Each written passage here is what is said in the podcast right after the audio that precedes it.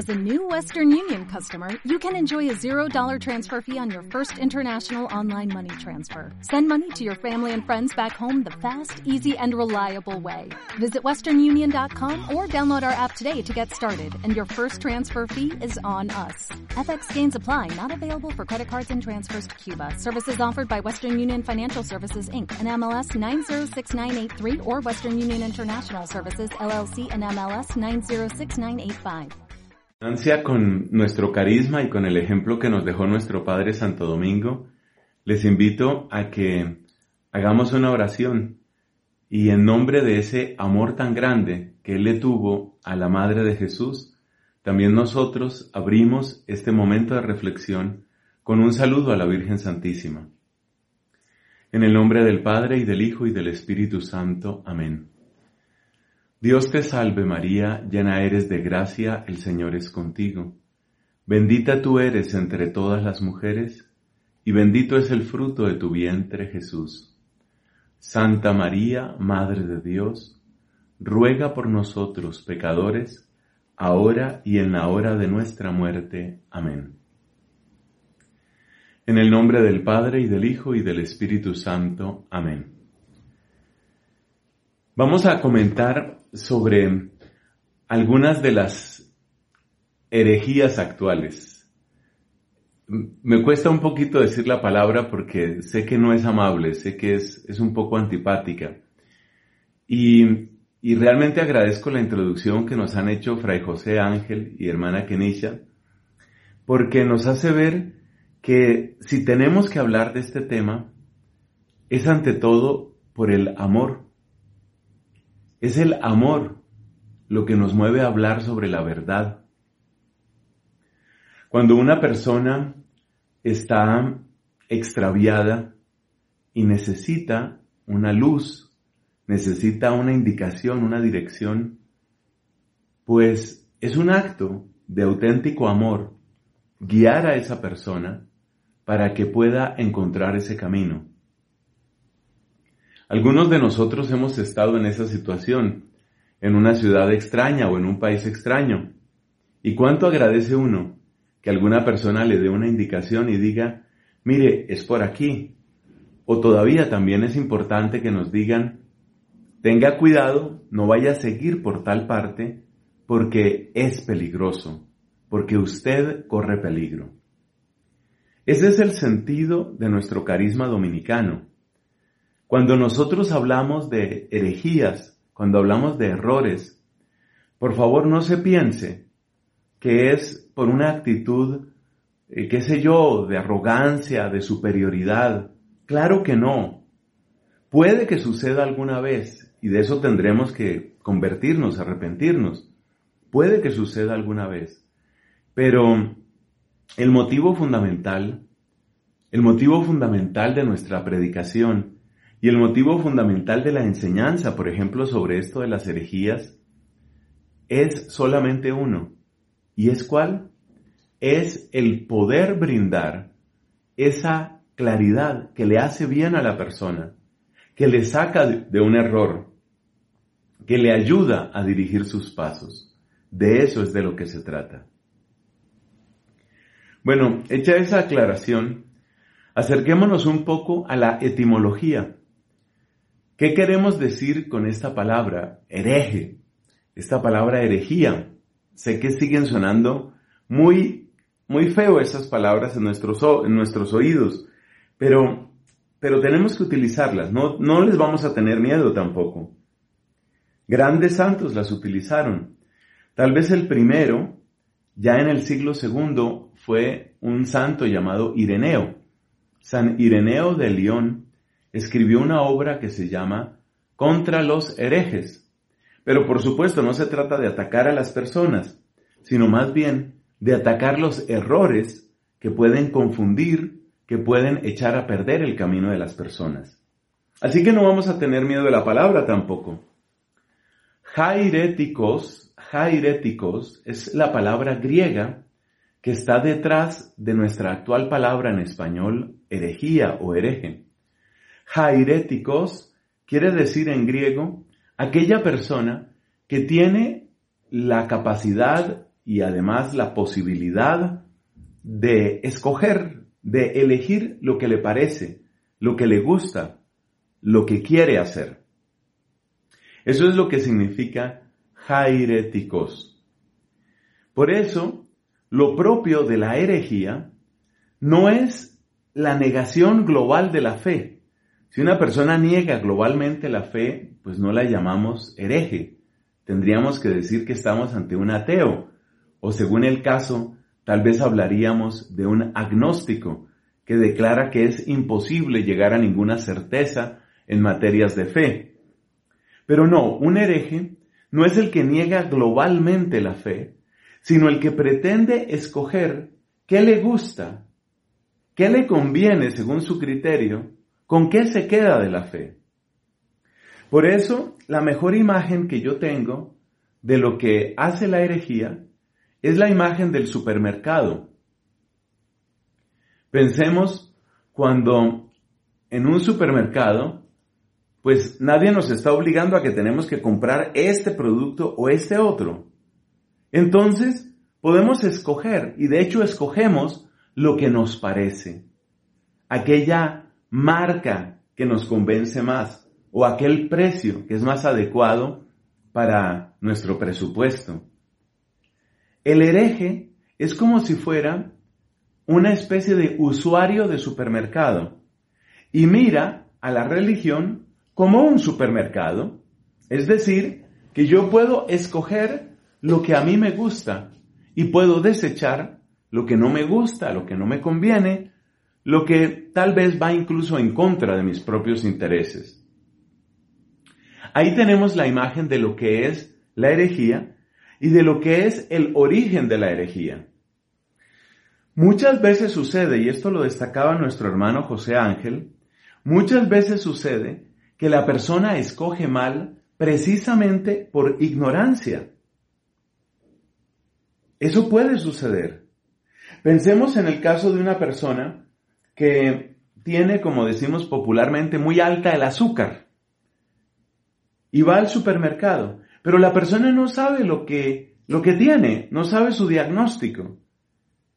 Y además, tampoco sabe qué daño le puede hacer ese exceso de azúcar a su cuerpo. Y entonces esta persona va alegremente por el supermercado y escoge una gran cantidad de alimentos y bebidas azucaradas porque simplemente le gustan. Esa persona que desconoce el daño que le puede hacer el azúcar y que desconoce la condición de su propio cuerpo, se va a hacer un daño terrible. Si a esa persona se le puede explicar con tiempo, con amor, con claridad, se le puede explicar qué es lo que va a hacer ese exceso de azúcar y además se le explica cuál es su condición interior, seguramente la persona va a tomar una decisión distinta. Bueno, entonces ya tenemos el concepto de herejía. La herejía es como la religión del supermercado. Y ya hemos visto que la gran victoria sobre la herejía no es la violencia. Esto debe quedar muy claro. Y creo que el gran ejemplo nos lo dio nuestro Padre Santo Domingo. El triunfo sobre la herejía no es el triunfo de la violencia, ni de la manipulación, ni de la presión psicológica o emocional. El gran, el gran triunfo sobre la herejía será siempre el camino que siguió Santo Domingo de Guzmán, es decir, traer más claridad. Más claridad. Por eso el gran saludo, el saludo oficial que se le da a Santo Domingo de Guzmán en nuestra orden, la orden que él fundó, guiado por el Espíritu Santo, el saludo que se le da es, O lumen ecclesiae, luz de la iglesia, porque ese fue el servicio que él prestó. Bueno, ahí tenemos la introducción fundamental. Ahora hagámonos esta pregunta, ¿cómo podemos intentar hacer nuestro mapa? Cuando me comentaron de esta invitación, la imagen que vino a mí fue un poco como la de un mapa por aquello que comenté antes, cuando uno está en un lugar desconocido y necesita indicaciones, para llegar a donde tiene que llegar y para evitar lo que tiene que evitar. Uno necesita un mapa. Hoy muchas personas utilizan, utilizamos estos aparatos y nos guiamos por mapas y con esos mapas pues podemos orientarnos. Entonces digamos que nosotros queremos hacer una especie de mapa, una especie de mapa de las zonas peligrosas, zonas donde la fe fácilmente se corrompe, donde de hecho se ha corrompido la fe. ¿Cómo podemos hacer ese mapa? Vamos a imaginar el mapa con tres grandes regiones. Esta es una enseñanza muy clásica, tres grandes regiones. ¿Cuáles son ellas? Pues mira, necesitamos una región que se llama dogma, otra región que se llama moral y otra región que se llama liturgia. Son las tres principales. No le tengas miedo a la palabra dogma. Si ya le perdiste el miedo a la palabra herejía, no le tengas miedo a la palabra dogma. Yo sé que el adjetivo dogmático suele utilizarse de una manera muy despectiva Tú eres dogmático, es como decir, tú no piensas, sino simplemente afirmas o repites lo que te han dicho.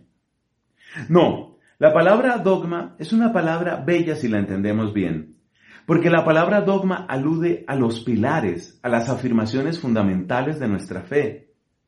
Y ya sabemos que nuestra fe está llamada a ser comprendida. Cuando nosotros hablamos de que la fe tiene misterios y hablamos de los misterios de la fe, tenemos que entendernos muy bien, muy, muy bien. Porque cuando nosotros hablamos de los misterios de la fe, no estamos diciendo que son muros donde resulta imposible avanzar. Un misterio, esto que nos quede muy claro, por favor. Un misterio, cuando hablamos de los misterios de la fe, no es un muro. Como quien dice, no piense, no pregunte, no hable, mejor dicho, devuélvase. Como cuando vas en una ciudad, por ejemplo, si vas así en un carro y aparece un letrero que dice vía cerrada, oh, vía cerrada. Me toca devolverme porque claramente no voy para ese sitio. No, un misterio no es una pared para que nos devolvamos. Hay una imagen mucho más bonita de lo que es un misterio y mucho más real. ¿Sabes lo que es un misterio? Un misterio es como un pozo, pero es un pozo inagotable. Si nosotros tomamos, por ejemplo, ¿por qué nos ama Dios? Si tomamos el misterio de misterios, que es el amor de Dios, pues indudablemente podemos profundizar en ese pozo toda la vida y toda la eternidad y jamás llegaremos al último fondo, porque el amor de Dios no tiene fondo. Eso es un misterio. Entonces, nosotros estamos llamados a afirmar los misterios de nuestra fe, no como quien habla de muros, sino como quien habla de pozos. Eso es lo que corresponde a los dogmas. Cuando hablamos de dogmas estamos hablando de esos pozos profundos. Y hay que tenerlos claros. La iglesia, que es mamá y es maestra, sabe que nosotros tenemos, que necesitamos esta claridad sobre nuestros pozos, sobre nuestros dogmas. Y por eso, por ejemplo, en los domingos y en las solemnidades, en las grandes solemnidades litúrgicas, siempre se recita el credo. ¿Y qué es el credo? Es el resumen de los misterios de nuestra fe.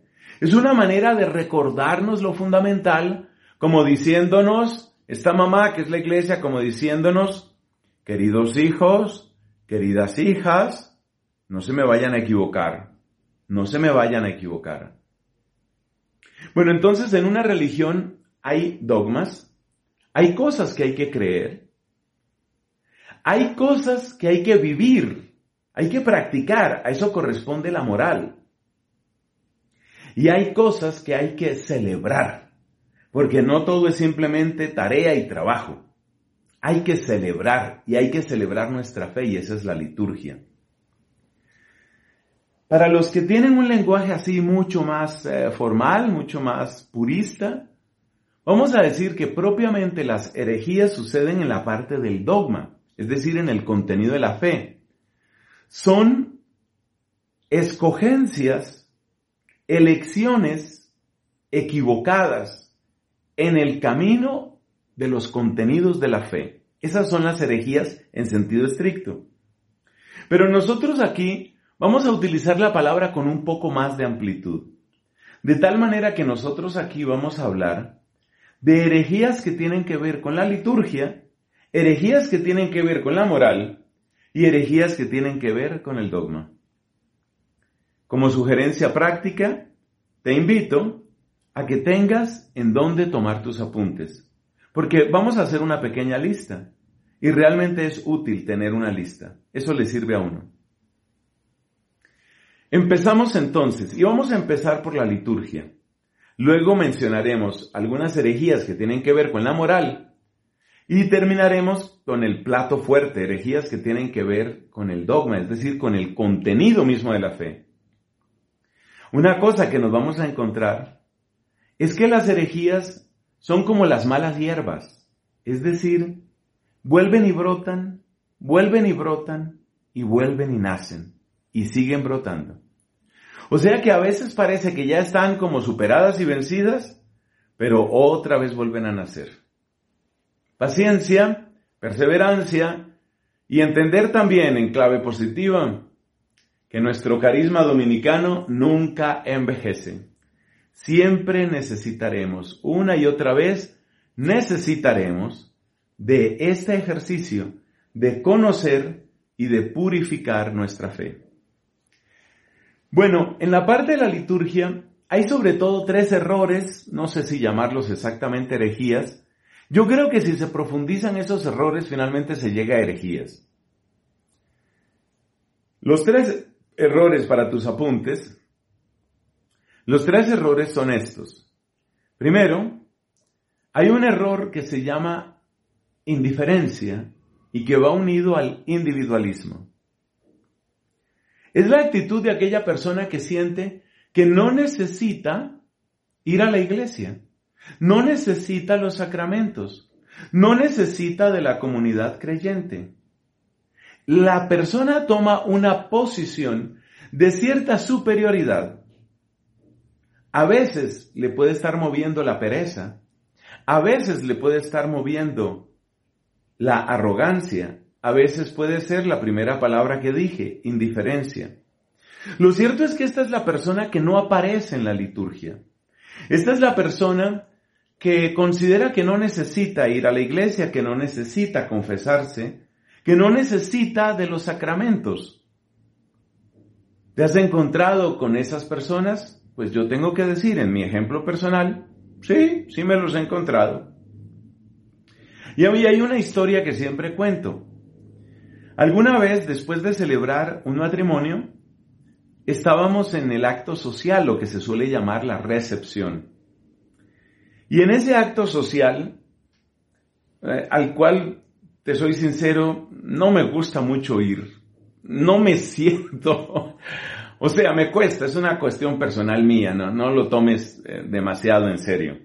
Pero el hecho es que ese día no podía escapar del acto social y entonces estaba ahí y bueno, ahí estaba yo pues con mi hábito y, bueno, mucha gente por supuesto congratulando a los novios, a los recién casados. Se acerca un hombre que tal vez se compadeció de mi soledad, por allá yo en un rincón y entonces me dice, me puso conversación básicamente. Entonces me cuenta que él es muy católico, que viene de una familia muy católica y me habla de todos los amigos, sacerdotes, frailes, monjas, obispos, mejor dicho, estaba muy bien conectado con el mundo eclesiástico.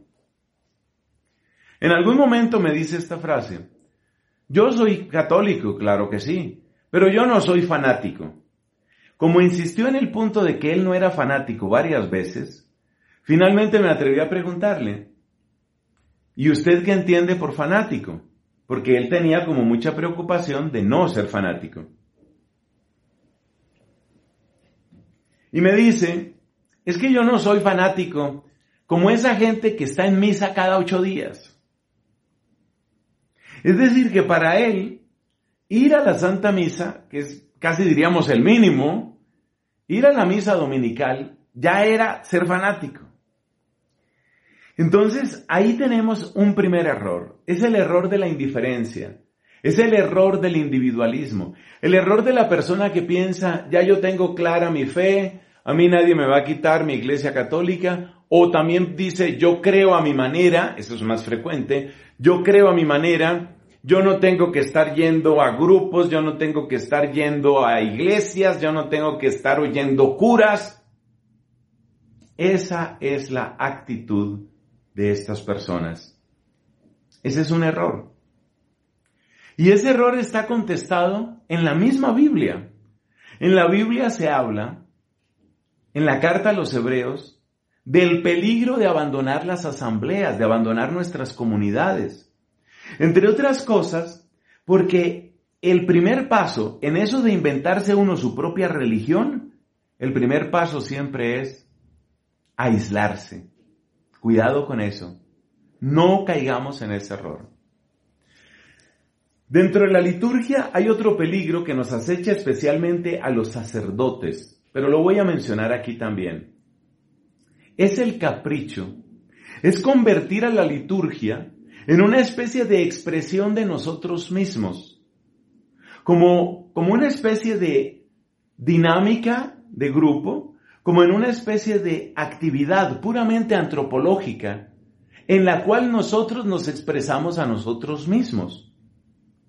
Y entonces empezamos a usar, oígame bien, usar la liturgia para nuestros propios fines, para proclamar nuestras propias ideas o convicciones.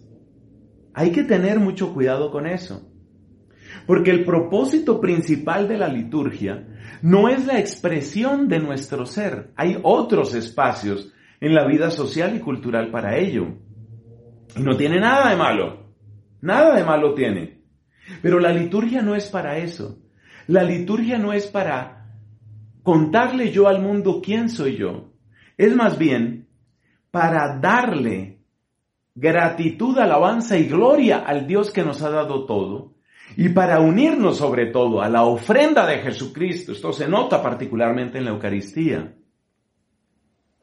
¿Cómo puede caer uno en este segundo error? El error del capricho y de la manipulación de la liturgia. ¿Cómo puede caer uno en ese error? Mira, a veces uno cae por algo que parece tan sencillo como son las moniciones o como son los símbolos. Entonces, eh, doy casos muy parecidos a cosas que he vivido. Y por favor que nadie tome esto en tono personal, no es ningún ataque personal. En cierta comunidad religiosa estaban celebrando dando gracias a Dios, se supone que esa era la intención, estaban celebrando los cumpleaños de la Madre Superiora. Pues qué cosa más bella, ¿eh? Celebrando a la Madre Superiora. Bien, está bien, no tiene ningún problema.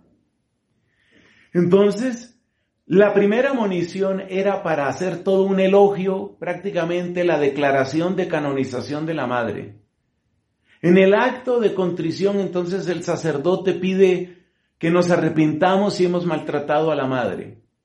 La humilía ya te imaginarás, florilegio para la madre. Llega el momento de las ofrendas y entonces aquí estamos presentando una maqueta del pueblo donde nació la madre.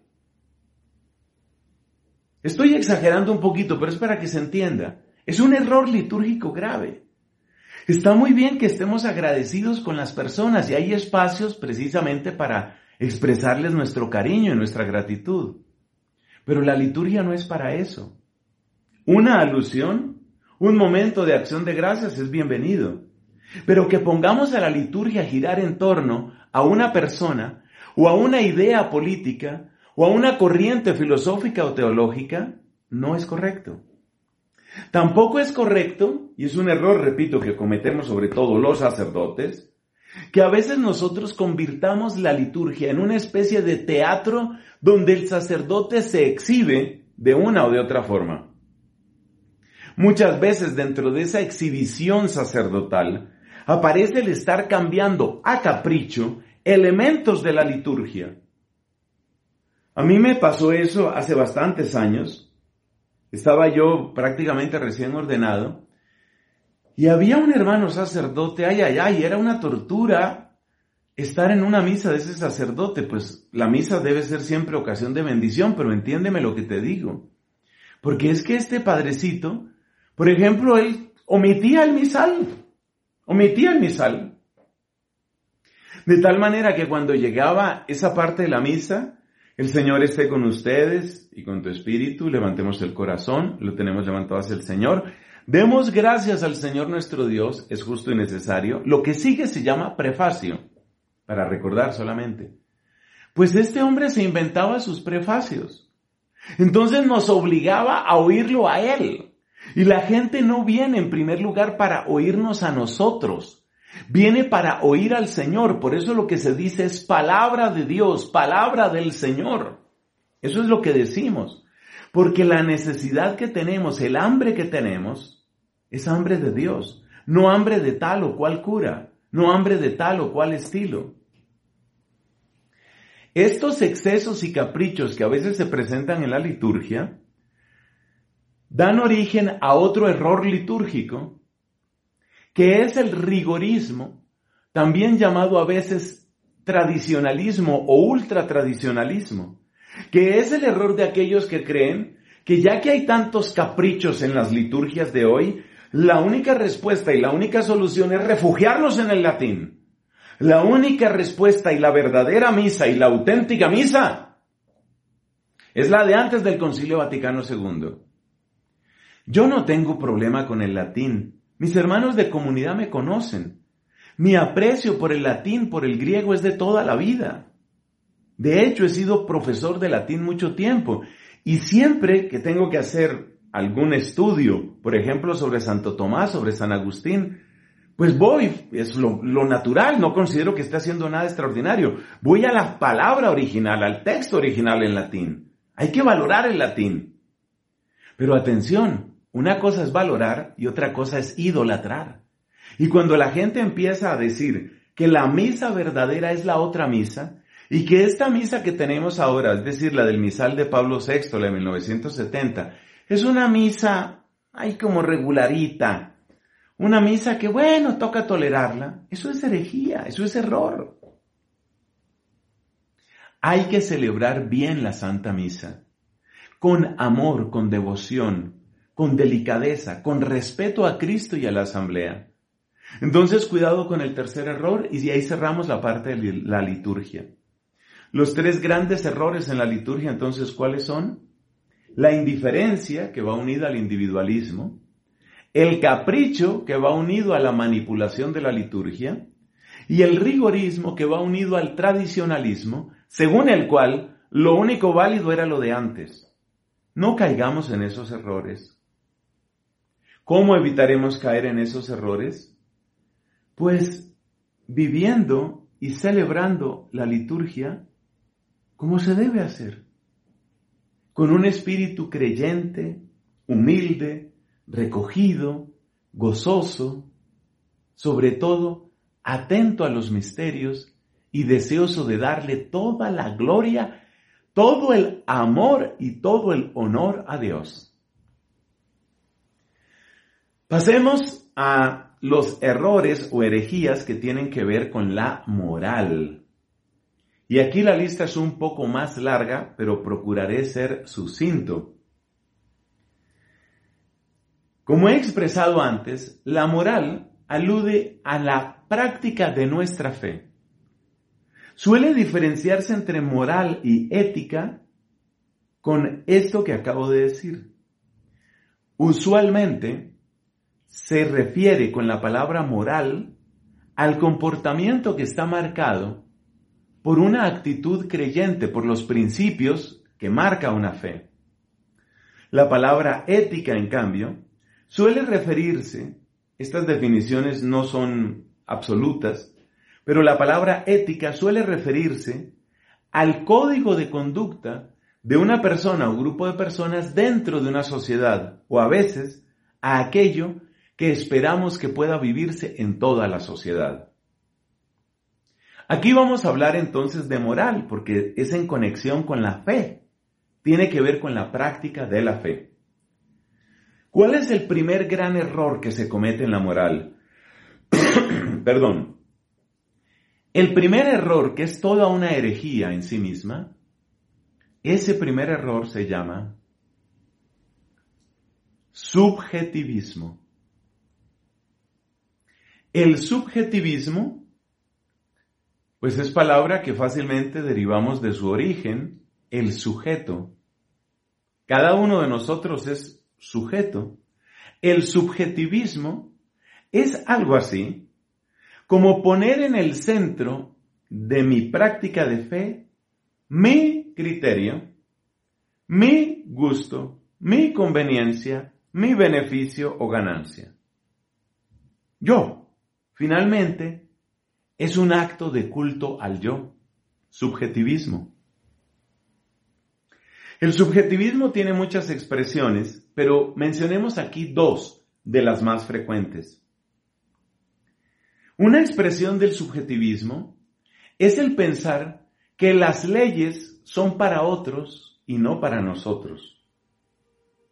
Por ejemplo, las personas eh, no deben decir mentiras, pero si a mí me resulta ventajoso decir una mentira para sacarme de un apuro, pues entonces esa mentira vale porque la dije yo.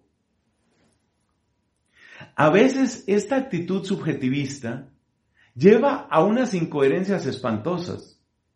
De las más graves que conozco en materia de estas incoherencias es lo que sucedió con una familia con la que tuve cierta relación.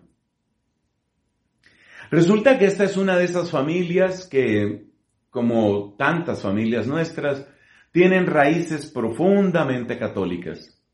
En particular, esta madre de familia era una mujer, ¿cómo te la describo?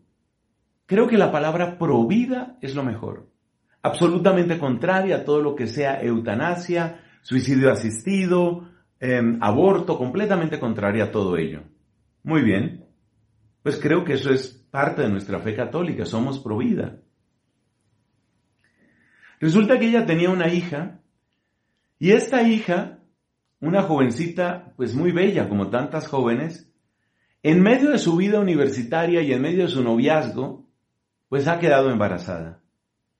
Consejo de la mamá para esa hija, que aborte. Es una incoherencia, claro, pero detrás de eso que hay está la idea de que en general, en general, no debe abortarse. Pero, como mi familia no puede quedar deshonrada, entonces, en mi caso, la cosa es distinta. Ese es un ejemplo de subjetivismo. Cada vez que nosotros pretendemos salirnos de la fila, cada vez que nosotros pretendemos decir esto vale para los demás pero no para nosotros, estamos cometiendo ese error. Otra expresión del subjetivismo es cuando nosotros consideramos que hay circunstancias excepcionales por nuestra forma de vida o por el tiempo en el que estamos en que no se aplican las normas morales. Así, por ejemplo, en los siglos XVI y sobre todo XVII, prosperó en España y en otros lugares una herejía, así tal cual con ese nombre, que se llamaba el quietismo, como de quedarse quieto. Y es que de eso se trataba. En teología espiritual se habla de la oración de quietud, es una oración particularmente recogida que Dios regala cuando las personas van avanzando realmente en su vida espiritual. Oración de quietud. El quietismo se apoyaba en esa enseñanza para sacar estas conclusiones. Ponle cuidado que esto es increíble. Decían los quietistas que cuando una persona llegaba a ese estado tan alto de espiritualidad, cuando estaba en ese nivel de unión con Dios, su alma estaba tan completamente en Dios que nada de este mundo importaba. Bueno, si oímos esa frase, tal vez decimos, hasta poética, es una frase hasta poética, tan unidos con Dios que el resto no importa. Pero sigue el razonamiento de los quietistas. Como nada importa, entonces no importa lo que haga mi cuerpo. Mi alma es la que importa. Mi alma ya está unida a Dios. Y mi alma que está tan unida a Dios, pues mi alma, mi alma es la que no pierde su paz. Y lo que haga el cuerpo, pues no va a afectar a esa alma que está tan unida a Dios. Yo estoy seguro que ya tú presientes para dónde va esto. Pues resumiéndote, los quietistas resultaban en todo tipo de pecados sexuales, incluyendo orgías y de todo, porque el cuerpo no importa. Por supuesto, si una persona que no era quietista o que no había tenido lo que ellos llamaban esa oración de quietud, si una persona que no era quietista practicaba esas cosas sexuales, ahí sí era pecado, pero si eran ellos, ahí no es pecado. Ese es el subjetivismo. Es el pretender que uno es la excepción. ¿Y cuál es el remedio para el subjetivismo? El remedio para el subjetivismo es exactamente la idea contraria. No, yo no soy una excepción. Que soy sacerdote, no soy una excepción. Que estaba en un momento tenso, no soy una excepción. Quizás las circunstancias, como enseña Santo Tomás, pueden disminuir en algo la responsabilidad de una persona. Pero es muy peligroso eso de creer que uno es la excepción. Sea religiosa, sea un laico comprometido, sea un líder. Hoy, se los digo por experiencia, hay muchos líderes, incluyendo muchísimos líderes laicos, que están pasando por situaciones de tentación gravísimos y a veces pecados gravísimos. Yo sé de lo que estoy hablando. Y el subjetivismo nos tienta. Entonces está el problema del subjetivismo, está, segundo eh, tema moral, el relativismo. Relativismo es una palabra que puso en su momento en boga nuestro Papa hoy emérito, Papa Benedicto XVI.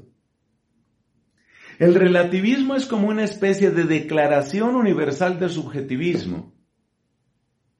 El relativismo indica que finalmente no se pueden dar normas, finalmente no se puede dar ninguna claridad, porque finalmente hay que respetar tanto la libertad, tanto la autonomía del individuo, que no se puede dar ninguna norma. Hay muy pocas personas que sean completamente relativistas. Usualmente lo que sucede con el relativismo, ¿sabes qué es? Lo que suele suceder con el relativismo es que se aplica para unos campos de la vida y mientras tanto no se aplica para otros. Por ejemplo, en nuestro tiempo, lo que tiene que ver con la espiritualidad y lo que tiene que, ver con la sexualidad son dos campos que se tratan como si tuvieran corona. Como quien dice, en eso nadie puede dar normas. Ese es el relativismo actual. En otros campos la mayor parte de la gente no es relativista. Por ejemplo, es difícil encontrar una persona que diga, bueno, si un político roba, pues fue su opción. Pero en cambio, si nos encontramos que ante ciertos pecados, repito, desviaciones doctrinales, espirituales, sexuales, se diga, bueno, cada quien tiene su opción. Por eso te digo, el relativismo no existe de modo generalizado, sino que el relativismo más bien cubre áreas del comportamiento humano en las cuales preferimos que no haya ninguna norma. El nombre técnico que eso, se llama, que eso tiene es anomía, es decir, queremos que no haya normas en ciertos campos y que todo sea permitido. En esa misma línea va lo que se llama la moral de situación, que ha sido condenada por la Iglesia. Moral de situación, ¿qué es? Es como el decir, mira, ninguna cosa es absolutamente buena y ninguna cosa es absolutamente mala. La moral de situación suele servir de cobija perfecta para justificar todo tipo de excesos. De hecho, lo que sucedió con esa señora, supuestamente provida, que le estaba aconsejando a la hija que abortara, eso es moral de situación. En general yo me, opongo al, aborto, pero, pero, un abortico aquí, otro abortico allá, de pronto se necesita. Entonces llevamos dos errores graves en moral, subjetivismo y relativismo, que va unido a la moral de situación. Vamos con un tercer error. a este tercer error lo llamamos la interpretación democrática. La interpretación democrática tiene un nombre más sencillo, dejarse llevar por la mayoría. Si la mayor parte de la gente lo hace, si la mayor parte de la gente está de acuerdo, si es lo que aparece en los medios de comunicación, si las grandes celebridades lo hacen, entonces, pues ¿cuál es el problema? Hoy mucha gente, por ejemplo, está de acuerdo con el consumo llamado recreativo de ciertas drogas, por decir algo, la marihuana en particular. Entonces hay muchísimos estados en los Estados Unidos de América donde es todo un negocio la marihuana para uso recreativo. Y para muchas personas ni siquiera es necesario plantearse la pregunta de si eso es o no es correcto, si eso no es dañino. Simplemente toman la postura de que, mira, todo el mundo lo hace, es decir, es lo que está hoy, no hay ningún problema con eso. Lo que tiene de grave, lo que hemos llamado aquí interpretación democrática, o sea, por mayoría, lo que tiene de grave es que apaga la conciencia. Es decir, te repito, la gente ni siquiera se lo plantea. Se apaga la conciencia. Es un error muy grave. Y en ese sentido, nosotros, dominicos y dominicas, laicos, religiosas, monjas, frailes, debemos mantener siempre una conciencia crítica, porque es muy fácil acostumbrarse. Acuérdate que en los siglos XVI, XVII, XVIII, todo el mundo estaba acostumbrado a una realidad social espantosa, la esclavitud. La economía dependía en buena parte de un sistema esclavista. Ahí está. Y como era algo tan normal, otro nombre que tiene la interpretación democrática es cuando nosotros decimos que es la normalización de comportamientos. Se normalizó ese comportamiento. Es normal, todo el mundo lo hace. No podemos caer en eso. Una variante de este error es el error número cuatro. Ah, no, no me pierda la cuenta, por favor. Recuerde sus apuntes. Subjetivismo fue lo primero, relativismo lo segundo, interpretación democrática lo tercero, vamos con lo cuarto. La interpretación llamada positivista. ¿En qué consiste la interpretación positivista?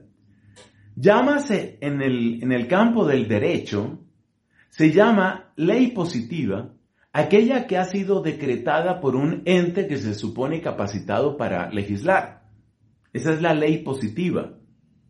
Por contraste se habla de la ley natural, que pertenece a la naturaleza de las cosas, pero esa es otra discusión. Entonces, ¿qué sucede con la interpretación positivista? La interpretación positivista se resume en esta frase. Si es legal, es correcto. Ya eso está aprobado. Ya, punto. Ya eso está aprobado. Ya el Congreso aprobó la eutanasia. Listo. Entonces, adelante con la eutanasia. Ya está aprobado.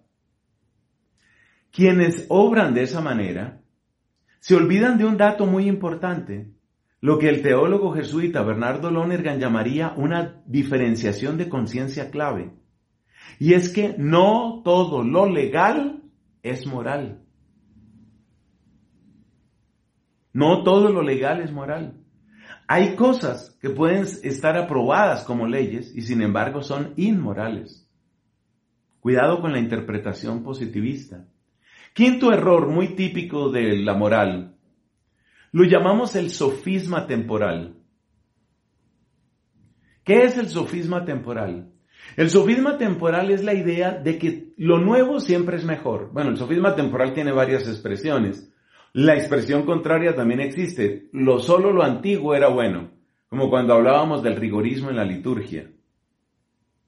Pero aquí nos referimos al sofisma temporal que idealiza o canoniza el presente y el futuro.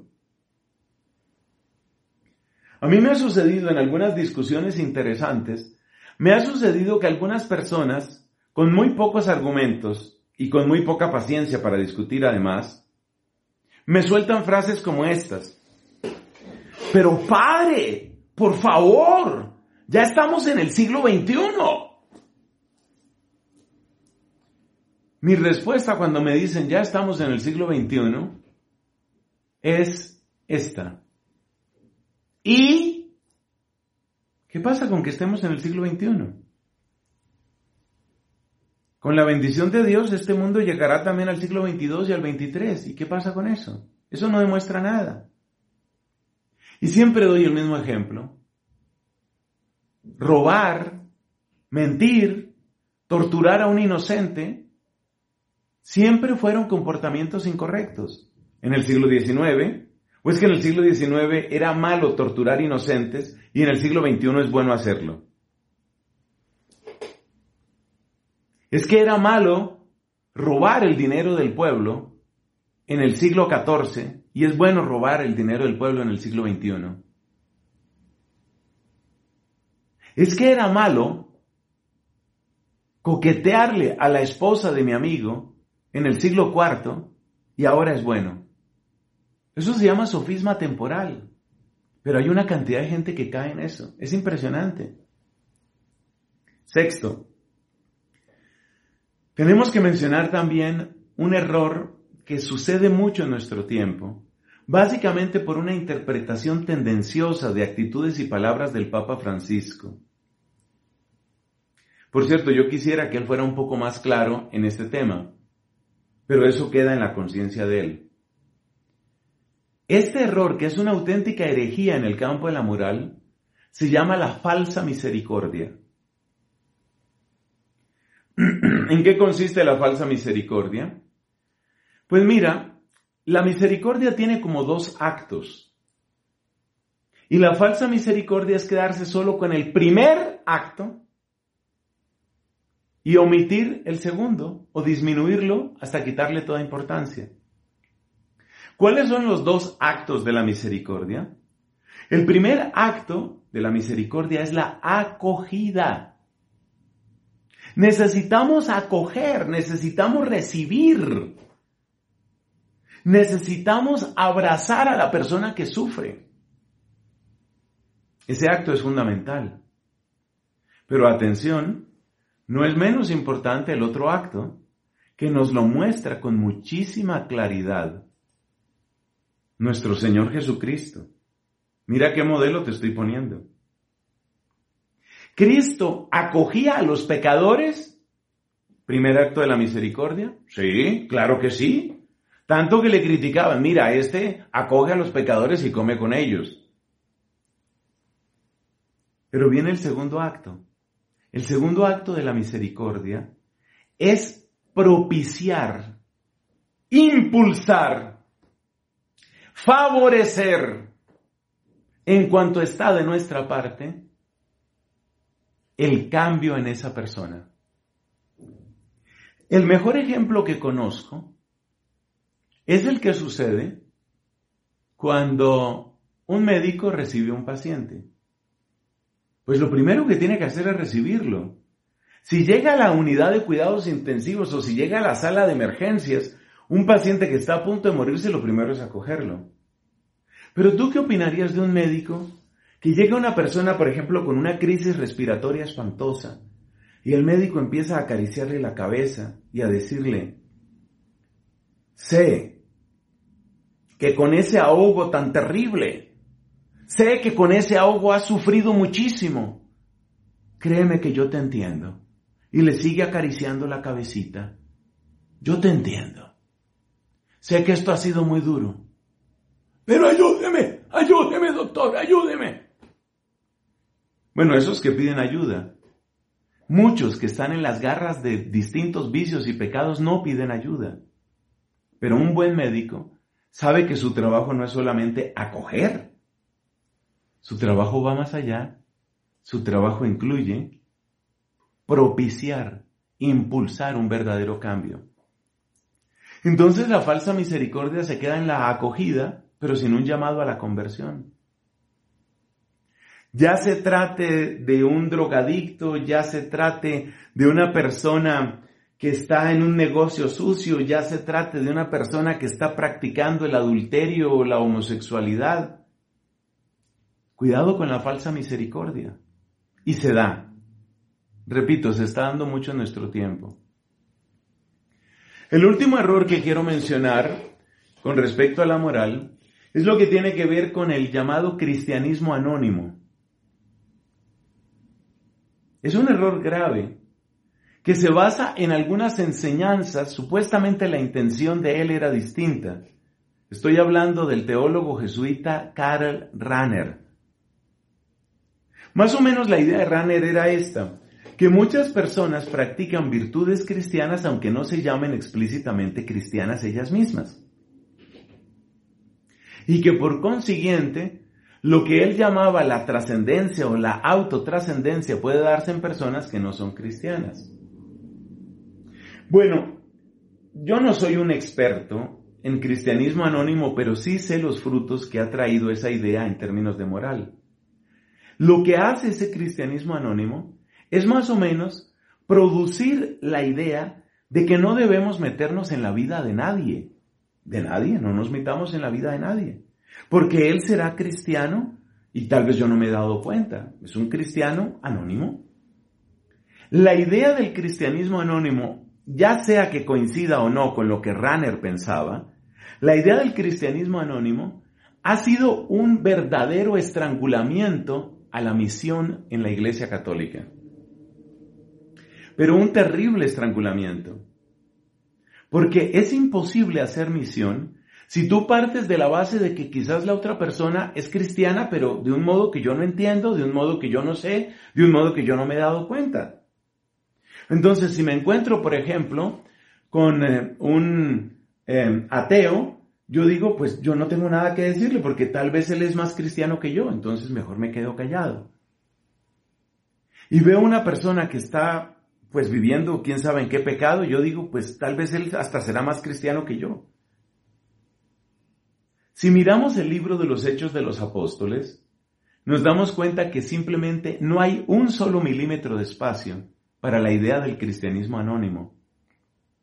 Esa idea, en el fondo, termina convirtiéndose en una especie de comodidad. Comodidad.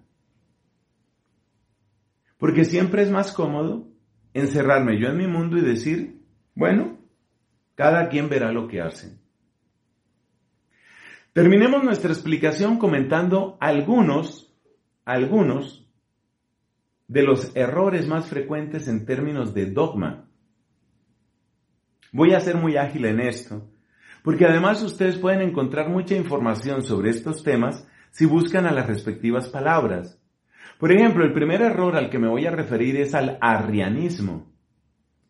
Ese nombre proviene de un sacerdote de nombre Arrio que en el siglo III enseñaba que Cristo no era Dios como el Padre, que Cristo era una criatura de altísima dignidad y de gran poder, pero que Cristo no era Dios, como el Padre, y que no merecía la misma gloria, honor y alabanza que el Padre.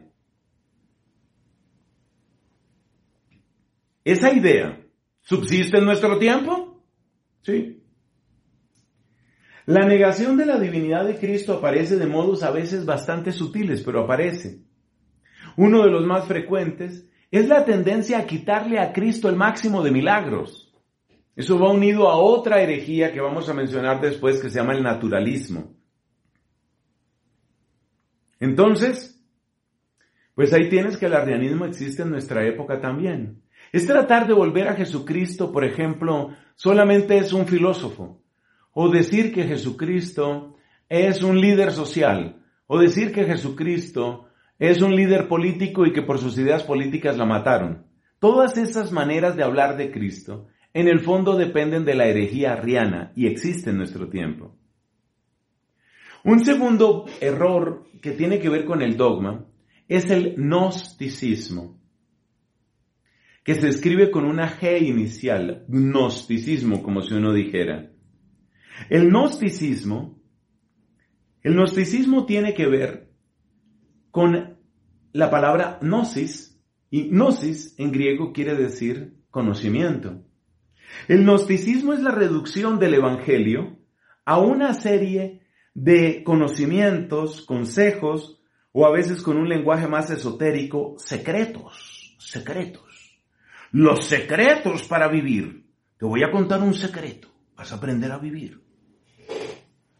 Lo típico del gnosticismo es que no importa la existencia humana de Cristo, no importa el sufrimiento de Cristo, no importa su sacrificio en la cruz y no hay valor en su sangre. Según la tendencia gnóstica, Cristo hubiera podido morir de un resfriado mal cuidado. E igual sería un maestro. El gnosticismo reduce a Cristo a la palabra maestro. Y por supuesto que Cristo es un maestro, pero Cristo es mucho más que un maestro. Cristo nuestro Señor es también profeta y es también sacerdote y es también mediador único entre Dios y los hombres. El gnosticismo se queda solo con el aspecto de maestro y por eso, después de considerar a Cristo solamente como un maestro, pues lo pone en la fila de muchos otros maestros, igual que Confucio, igual que Buda, igual que Mahatma Gandhi, igual y siempre es típica esa comparación porque todos ellos finalmente son maestros y ya está, todos son maestros. Es una herejía bastante perniciosa que además tiene cierta popularidad porque le da a uno un aire de tolerante. Le da a uno un aire de democrático, como quien dice yo jamás te impondré mi, mi credo, porque si tú eres de otra religión tú tienes tu maestro, yo tengo mi maestro, pero en el fondo cada quien sube al monte Everest por donde quiere. Tú subiste por un lado, yo subo por el otro, pero todos llegamos a lo mismo. Eso es gnosticismo. Otra herejía, antiquísima pero muy presente hoy, es el monofisismo. El monofisismo, palabra griega que significa una sola naturaleza, es aquella tendencia de ver en Cristo solamente a Dios. El arrianismo quería quedarse solo con la naturaleza humana, el monofisismo quiere quedarse solamente con lo divino, y la presencia del monofisismo en nuestros días es más o menos esta. Sí, es verdad que Cristo perdonaba, pero es que Cristo era Dios. Es verdad que Cristo pasaba las noches en oración, pero es que Cristo era Dios. Es verdad que Cristo llevaba una vida de pureza y santidad, pero es que Cristo era Dios y yo no soy Dios. El monofisismo, que en realidad en su vertiente actual es, es un monofisismo ventajoso, lo llamo yo. Monofisismo ventajoso es que a mí me conviene que Cristo sea Dios y solo Dios para no tener a Cristo como verdadera referencia y modelo de mi vida. Eso existe en nuestro tiempo. Yo he tenido en mi familia gente monofisita. Pues no es que se declaren monofisitas. Pero estas frases que he dicho yo las he escuchado en amigos y en personas cercanas y también en algunas personas de mi propia familia. Otro error que pertenece a restos de antiguas herejías y filosofías contrarias a la fe, es el sincretismo. El sincretismo es algo así como que yo puedo combinar todo con todo. Es la imagen misma del carrito del supermercado donde tú vas echando lo que te parece. Entonces tengo un caso, por ejemplo, una persona que está suscrita a mi canal de YouTube, que por cierto está al servicio de todos ustedes, mi canal se llama Fray Nelson, entonces, una persona que está suscrita lleva tiempo, ya varios días, no sé si son semanas, escribiéndome sobre una idea que a él le fascina, una idea que supuestamente fue enseñada por un antiguo teólogo llamado Orígenes. Esta idea es la preexistencia de las almas. Y él considera que se puede mezclar preexistencia de las almas, se puede mezclar con fe cristiana y no pasa nada. Por supuesto, esa no es la fe católica. La fe católica enseña que el alma es creada cuando el cuerpo empieza su existencia, sin que haya un antes o un después en eso. Esa es la enseñanza católica. Pero este hombre cree que puede mezclar todo con todo. Hay gente que cree que puede mezclar yoga con oración. Hay gente que cree que puede mezclar meditación zen con las meditaciones del padre Santiago Martín. Hay gente que cree que puede mezclar reencarnación y resurrección. Eso se llama sincretismo. Junto al sincretismo hay otro error que también hay que destacar y que es el falso ecumenismo. El ecumenismo es aquel movimiento por el cual buscamos la unificación de todos los cristianos. Pero eso no puede suceder a cualquier precio ni de cualquier manera. Entonces, el falso ecumenismo, ¿cómo se caracteriza? El falso ecumenismo se caracteriza por no hablemos de aquello que nos separa. Hablemos solamente de lo que nos une. Entonces hay, por ejemplo, reuniones ecuménicas en las que, como a los evangélicos no les gusta tanto lo de la Virgen, entonces no hablemos de la Virgen, no hablemos de María, hablemos solo de aquello en lo que estamos de acuerdo todos. Es decir, es un ecumenismo que incluye una cesión pasiva, un ceder pasivamente en los temas de nuestra fe. Si estoy con un pentecostal, los pentecostales no creen en la presencia real de Cristo en la Eucaristía. Entonces no hablemos de Eucaristía. El falso ecumenismo lo que hace es autorrecortarse uno para tratar de presentarse como lugar de encuentro, como muy tolerante y como avanzado en el proceso de la unidad de la fe. Entonces tenemos esas cinco palabras, arrianismo, gnosticismo, monofisismo, sincretismo y falso ecumenismo, que tienen que ver con antiguas herejías y filosofías contrarias. Hay otros tres errores que tienen que ver con movimientos sociales antiguos, pero que han revivido. Por ejemplo, hay un movimiento que existió en el siglo XIV, el movimiento de los llamados fratricelli, también conocido como el pauperismo. El pauperismo es aquel movimiento, a veces teológico, a veces espiritual, a veces de evangelización, que eleva tanto el valor de la pobreza, el valor de no tener nada, es tan importante el no tener nada, que entonces empieza a descalificar a quienes no practiquen con esa radicalidad la pobreza. El ejemplo típico fue lo que tuvo que vivir el Papa Juan XXII en el siglo XIV. La actitud de aquellos herejes, los fratricelli, era esta. El Papa no tiene que decirnos nada, porque él vive en un lugar muy lujoso. Mientras él viva en ese lugar, yo no le tengo que escuchar a él. Él se ha desautorizado, ya no es Papa.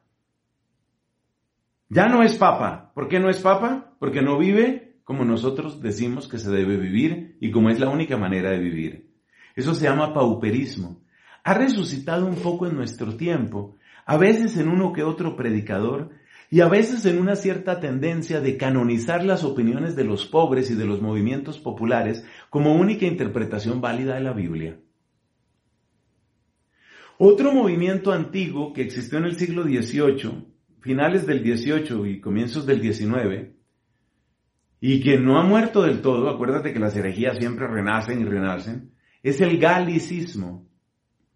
Tiene otras variantes, también existe algo que se llama americanismo. Bueno, el galicismo, a ver, las Galias eran lo que hoy es Francia, ¿no? Aproximadamente en tiempos del Imperio Romano. Entonces, el galicismo es una herejía particular que se convirtió casi en obligatoria después de la Revolución Francesa.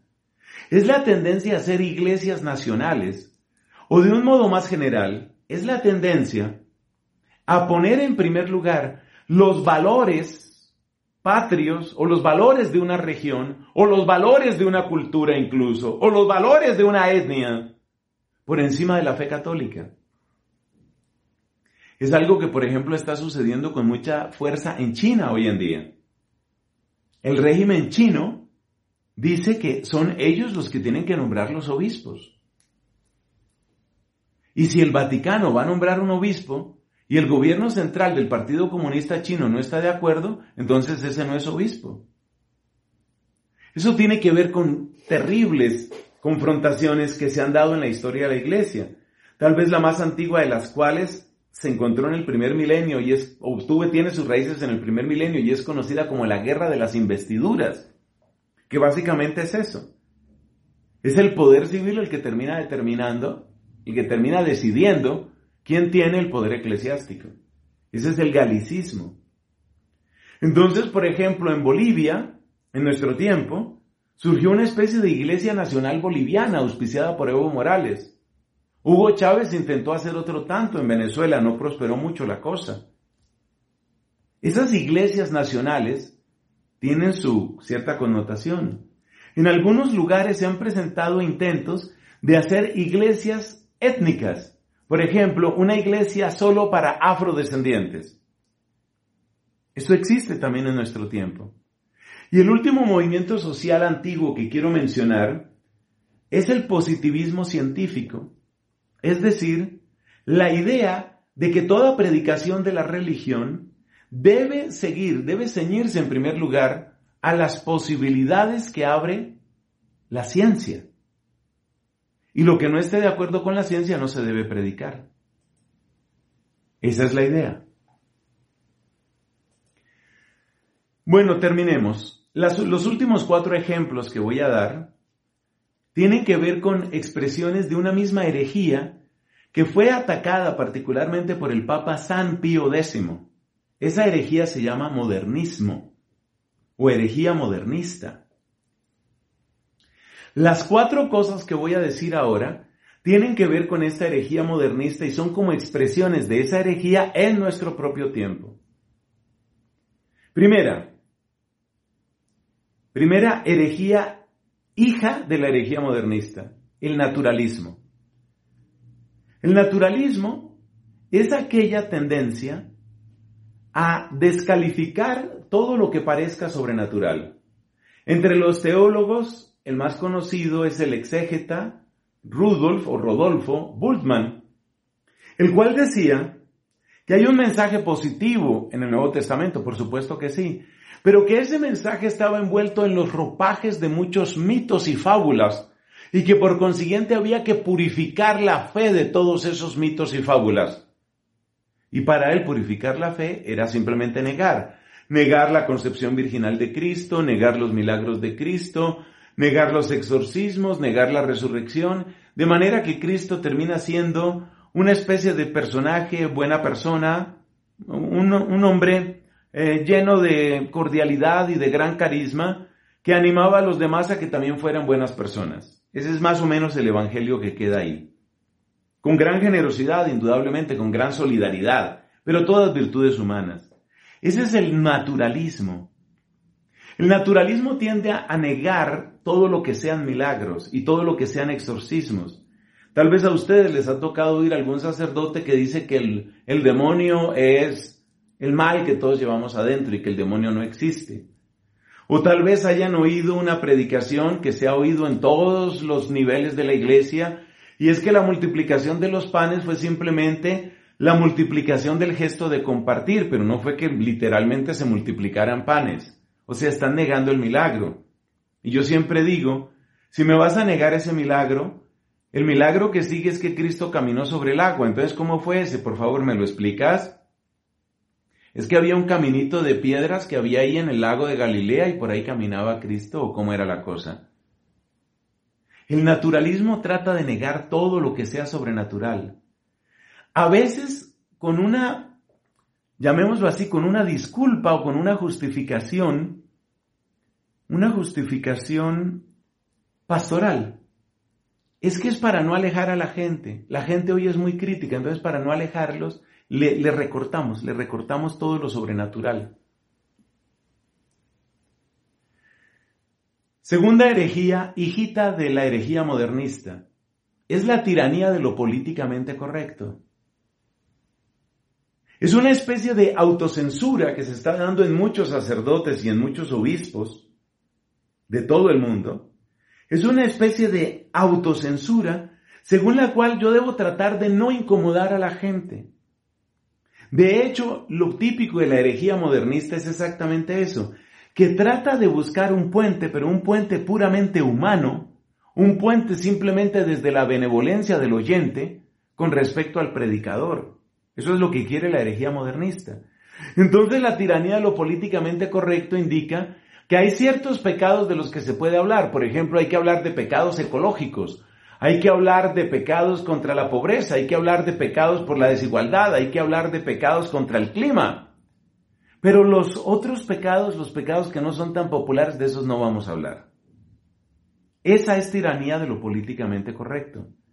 La imagen que se presenta cuando un predicador cae en lo políticamente correcto, la imagen que se presenta es una imagen muy triste porque es un evangelio absolutamente mutilado. El tercer ejemplo o la tercera herejía, hijita de la herejía modernista, es lo que el Papa Benedicto llamaba un canon dentro del canon. Es decir, cuando yo empiezo a escoger aquellos textos bíblicos que respaldan las ideas que yo ya tengo, y enfatizo y enfatizo y enfatizo esos textos, presentándolos como si fueran el Evangelio completo.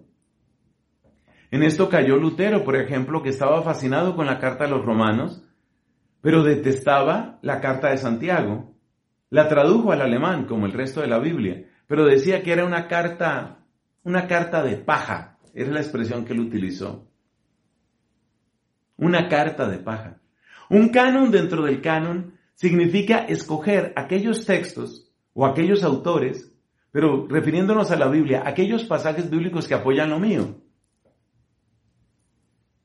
Por ejemplo, si yo estoy en el error de la falsa misericordia, error que mencionábamos antes, Seguramente voy a escoger todos los textos que hablan de misericordia, misericordia, compasión, pero me voy a olvidar de un hecho que está también en la Biblia, y es que la persona que más menciona el infierno en la Biblia es Jesucristo.